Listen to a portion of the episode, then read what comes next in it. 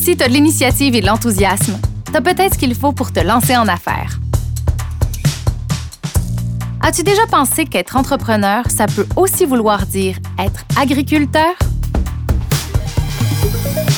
Je suis Valérie Chevalier et voici Futur Proche. Un balado pour t'aider à choisir une carrière qui va te plaire. Une série présentée par Caléido, l'épargne-étude qui fait grandir.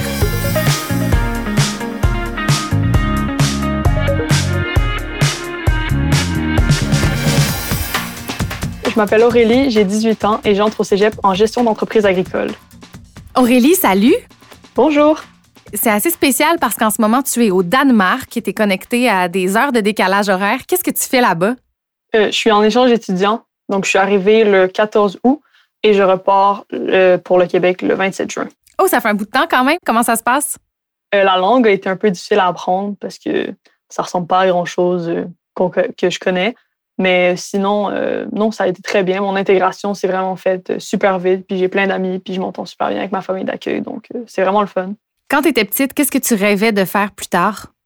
Beaucoup de choses différentes. J'ai eu plusieurs phases. J'ai voulu être une actrice pendant vraiment longtemps. Après ça, j'ai voulu être médecin. Ça, ça fait un an et demi, deux ans que je m'intéresse vraiment à l'agriculture.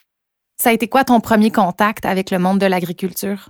Ben, je sais pas si ça compte vraiment, là, mais genre aller ramasser des fraises ou des framboises avec ma famille quand j'étais petite.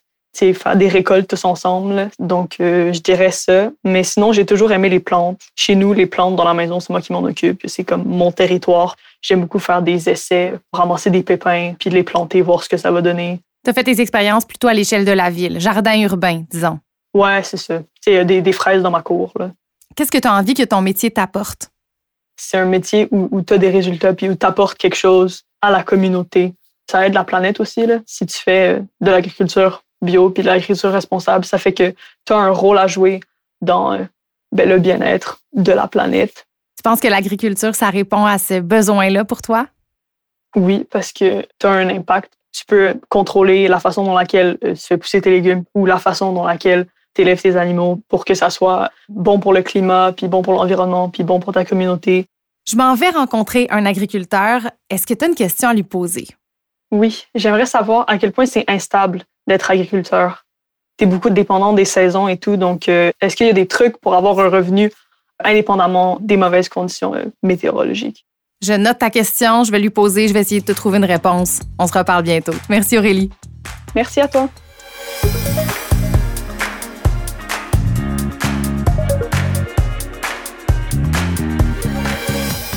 Je m'appelle Alex Loisel, je suis amoureux de la terre et des animaux. Autrement dit, je suis agriculteur.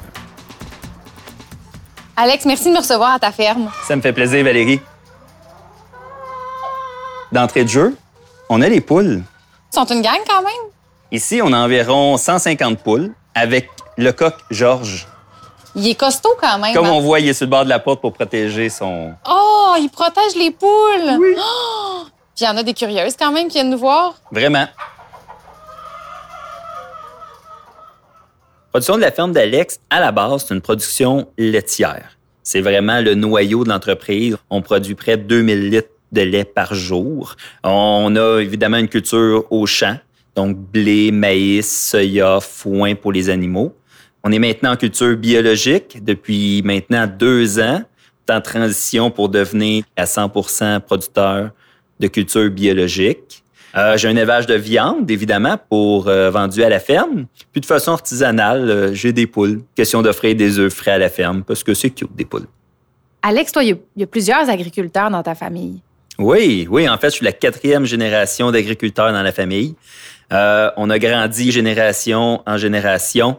Donc, on est maintenant rendu sur trois sites agricoles, dont la ferme d'Alex est un des derniers sites que j'ai acquis il y a quatre ans. Est-ce que tu as toujours su que tu allais reprendre l'entreprise familiale? Je pense que dans le fond de moi, j'ai toujours su. Je me suis quand même permis, euh, puis laissé le temps pendant mon secondaire d'aller explorer d'autres métiers. Comme il y avait une journée en secondaire 4, euh, journée d'un jour, métier d'un jour. Mm-hmm. J'étais allé faire une journée avec un architecte. C'est un métier d'architecture, de construire des maisons. Euh, on voit le lien encore avec l'entrepreneuriat, de vouloir bâtir des choses, réaliser ces choses. Puis à ce moment-là, est-ce que ça t'a confirmé que tout te menait à, revenir vers l'agriculture ou ça, aurait pu être un métier pour toi? Je te dirais que le métier d'architecte, qu'est-ce qui m'agaçait? C'était toute la partie bureau à l'intérieur. Euh, moi, j'aimais le principe de faire des dessins à la main. Puis là, ben, quand j'étais arrivé dans les bureaux, j'ai vu que tout était informatisé, ça m'a un petit peu plus déplu. Je suis comme revenu chez nous en me disant, ben, j'ai une entreprise à la maison, j'en ai une ferme, j'ai la possibilité d'être entrepreneur sur cette ferme-là. Donc, on est allé de ce côté-là. Un plus un égale deux. Là, tu l'as su. Oui. Une fois que tu as décidé de travailler en agriculture, ça a été quoi ton parcours? Très conventionnel. Donc, je suis allé au cégep, un DEC. Moi, j'ai choisi l'école euh, qui vient avec l'Université McGill, McDonald. Je me suis donné une petite coche de plus pour en profiter à apprendre l'anglais. L'anglais est partout, donc c'est très important.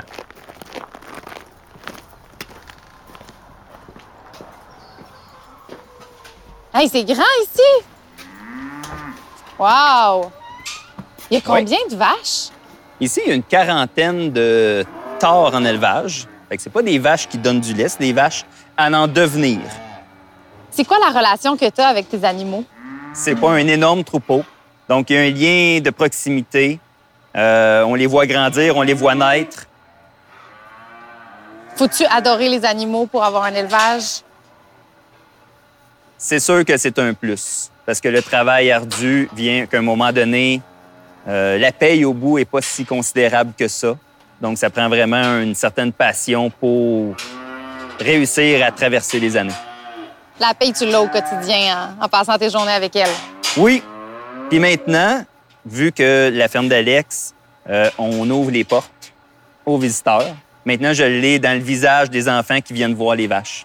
Déjà, juste ça, ça me comble. Qu'est-ce qui t'allume le plus dans ton travail?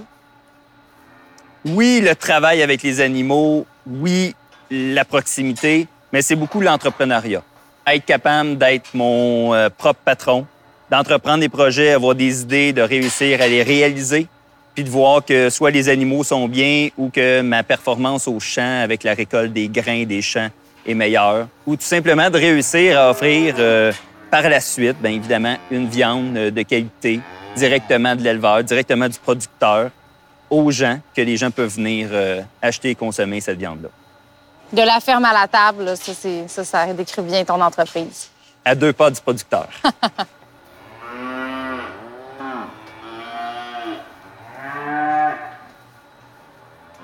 J'ai une belle équipe autour de moi. Euh, si on parle de la ferme, euh, j'ai une gérante avec moi de, de troupeau pour m'assurer du soin aux animaux quotidiens. Nous avons maintenant fait appel à des travailleurs étrangers depuis euh, quelques années. Donc, euh, actuellement, j'ai un travailleur étranger qui vient du Guatemala. À la boutique, j'ai une équipe actuellement de trois personnes pour la vente. Puis ensuite, ben, je fais appel à certains travailleurs spécialisés. Comme ici, actuellement, j'ai un mécanicien qui fait l'entretien de mes machines là, directement à l'arrière de la ferme, qui vient sur place euh, quelques journées par semaine ou par mois pour venir faire des spécialisations comme la mécanique.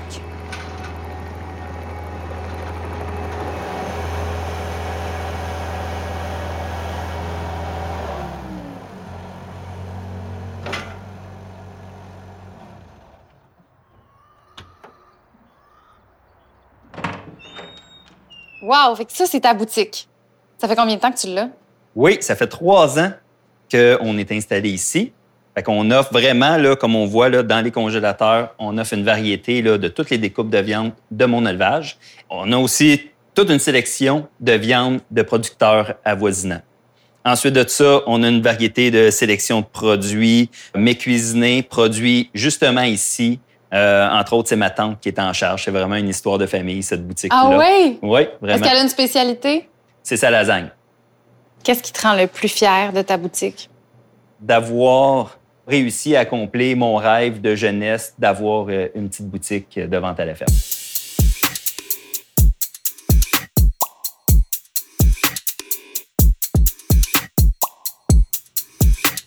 Est-ce que pour être un entrepreneur, ça prend plusieurs cordes à son arc?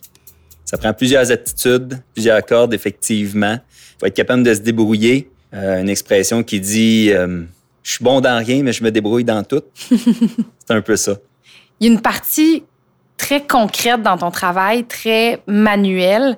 Est-ce que ça prend plus de place que justement la gestion de ton entreprise? L'entreprise grossit, pas juste la mienne, toutes les entreprises agricoles grossissent. Le travail manuel, il est toujours présent. Par contre, la mécanisation maintenant nous aide de plus en plus. Mais maintenant, ma partie à moi, mon travail à moi se tourne vers la gestion et le développement de projets. Quel genre de projet tu développes? Actuellement, mon attention est beaucoup sur la boutique, euh, développer toute l'image de marque de la boutique, développer mes produits, d'en faire la promotion. Tous les projets reliés à l'agrotouriste. Pour notre site principal, où c'est qu'on produit le lait, où c'est que les vaches sont, on a agrandi la ferme il y a trois ans. Projection d'avoir trois fois plus euh, de vaches, de produire trois fois plus de lait. Donc, euh, il y a tout l'établissement de toute la mécanisation qui vient avec ça. C'est quoi les qualités que ça prend pour être un bon agriculteur? De ne pas avoir peur du travail. D'être quand même relativement bien organisé, euh, de savoir gérer les imprévus.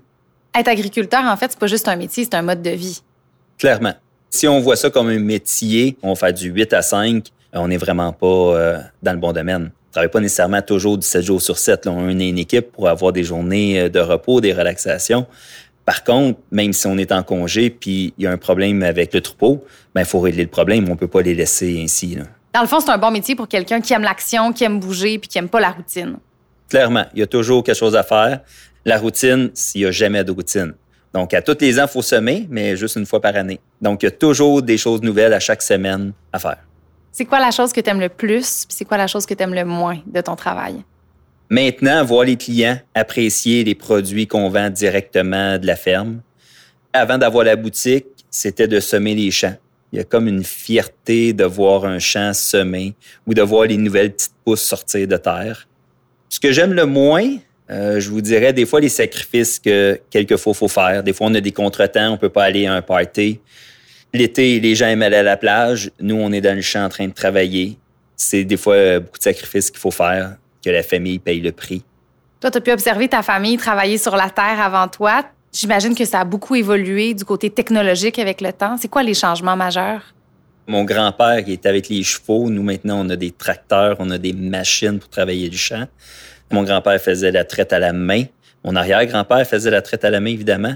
Maintenant, il existe des robots de traite que les vaches vont seules au robot se faire traire automatiquement. Nous, ici, c'est pas notre cas encore. On est comme à mi-chemin, on a une treilleuse. Donc, il y a beaucoup de mécanisation, récolte au champ, les systèmes de ventilation, système d'évacuation des fumiers. Avant ça, l'évacuation des fumiers était faite à la fourche. Maintenant, tout est mécanisé. C'est pas de mauvaise affaire, ça. Hein? Non, ça, c'est bien. Effectivement, mécaniser la, récolte du fumier dans la ferme, oui, c'est très bien. Plutôt, j'ai parlé à Aurélie qui s'en va au cégep en gestion d'entreprise agricole. Puis elle se demandait à quel point c'est instable d'être agriculteur. Au niveau financier, ça dépend évidemment beaucoup des saisons. Est-ce qu'il y a des trucs pour avoir un revenu si la récolte est mauvaise? Pour les moyennes et grandes entreprises, il y a des programmes de stabilisation des prix, programmes entre guillemets d'assurance pour les cultures dites commerciales, blé, maïs, soya. Pour les plus petites cultures maraîchères, c'est sûr, il n'y a pas de programme.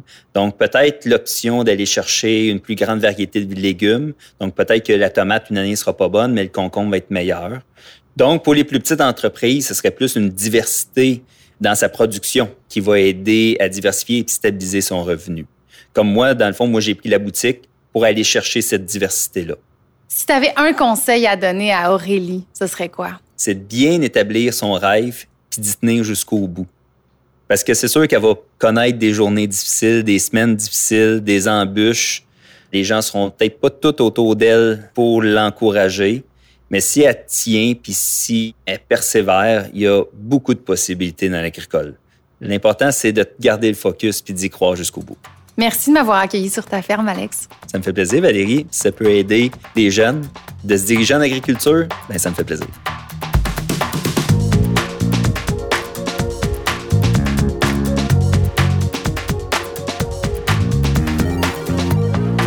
Sens vraiment qu'Alex, c'est un agriculteur qui est né avec la passion d'entreprendre dans le sang.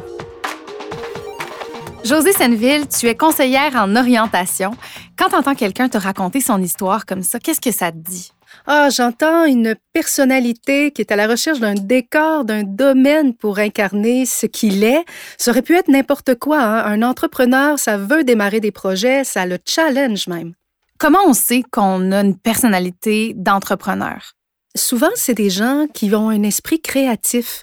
Euh, c'est des gens qui sont visionnaires. On les reconnaît aussi par le fait que c'est souvent des leaders naturels qui aiment gérer, qui aiment décider, qui aiment influencer. Euh, ils ont beaucoup d'enthousiasme aussi, ils sont sûrs de soi. Puis souvent, évidemment, ils savent nous convaincre, hein, puis ils savent embarquer les gens dans leurs projets. Euh, faut dire qu'ils savent aussi s'entourer. Donc, quand on sait qu'on est du type entrepreneur, comment on aborde les études? Notre type entrepreneur va percevoir les études comme étant utiles quand elles vont être au service de son projet entrepreneurial. Euh, C'est-à-dire que ces jeunes-là, souvent, vont partir aux études avec une idée de projet déjà en tête et souvent, ils vont choisir des formations selon euh, les compétences qu'ils ont envie de développer, les connaissances qu'ils ont envie d'acquérir pour concrétiser leur projet entrepreneurial. C'est sûr que l'automatisation des systèmes, euh, la complexification des méthodes, du marché exige au jour d'aujourd'hui de se former et c'est difficile de passer à côté. Puis, bon, ça tombe bien parce qu'il y a des choix de formation euh, à court terme, moyen terme, long terme, selon ton projet, tes intérêts, tes besoins aussi. Disons qu'on n'est pas un entrepreneur né on a envie de travailler dans le monde de l'agriculture, ça nous intéresse, mais disons qu'on est un peu plus manuel. Est-ce qu'on a des options? Faut penser que euh, la machinerie, les technologies agricoles euh, ont besoin de main-d'œuvre, de spécialistes pour réparer les systèmes, les installer, les faire fonctionner. Alors, des fois, c'est des gens qui vont avoir une petite entreprise, qui vont être spécialisés en réparation, en installation de systèmes euh, automatisés. Alors, euh, ça peut être intéressant. Et il y a tout l'univers aussi des soins animaliers, par exemple, au niveau de la formation professionnelle, collégiale, technique ou universitaire pour prendre soin de nos du bétail, des animaux. Et il n'y a pas que les soins vétérinaires hein, qui existent. Au collégial, il y a une technique en santé animale qui est offerte. Puis, euh, il y a des préposés aussi qui travaillent pour, euh, au niveau des soins des animaux directement sur la ferme. Alors, c'est des possibilités qui peuvent être intéressantes. Là, je t'entends parler de plein d'affaires. Est-ce que c'est mieux d'être polyvalent quand on est un entrepreneur ou vaut mieux être spécialisé dans quelque chose? Je pense qu'Alex nous a vraiment bien inspiré, bien indiqué, comme quoi que c'était important d'être polyvalent parce que quand on travaille sur une ferme, on peut être appelé à exécuter plusieurs tâches qui sont différentes, autant sur la ferme et encore plus quand on gère sa propre entreprise. Alors, ce qui peut être intéressant, c'est de toujours développer sa capacité à apprendre.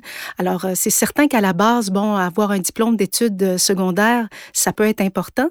Mais ce qu'il faut savoir aussi, c'est que euh, au collège et à l'université, il y a des formations sur mesure à la carte qui sont un petit peu plus à court terme, qui te permettent d'aller chercher des compétences ciblées euh, que tu as besoin pour mieux évoluer, mieux faire progresser ton entreprise. Je pense entre autres euh, à des attestations d'études collégiales ou à bien un certificat universitaire, par exemple. Super, merci beaucoup José pour ces éclaircissements. Bienvenue. Futur Proche est une production de Caléido, l'épargne-étude qui fait grandir. Merci à Alex Loisel, agriculteur entrepreneur, et à notre étudiante Aurélie. Ce que j'aime, c'est qu'Alex et moi, on a les mêmes raisons pour lesquelles on veut faire de l'agriculture. C'est euh, travailler dehors, être dans la nature, puis pouvoir montrer aux gens d'où viennent leurs produits. Tu as aimé cet épisode de Futur Proche? N'hésite pas à le partager et à nous suivre sur ton application balado préférée ou sur kaleido.ca oblique balado. Tu pourras découvrir d'autres choix de carrière qui pourraient t'intéresser. Je suis en quelque sorte la chef d'orchestre sur le chantier ici. Je m'occupe de tout ce qui est administration pour la construction. Je me passionne pour la réussite des jeunes. En d'autres mots, je suis enseignant. Je m'appelle Geneviève Paul. Je travaille à la défense des droits humains et de l'environnement. Donc, en d'autres mots, je suis juriste. À l'animation, Valérie Chevalier. Réalisation, Geneviève Bro.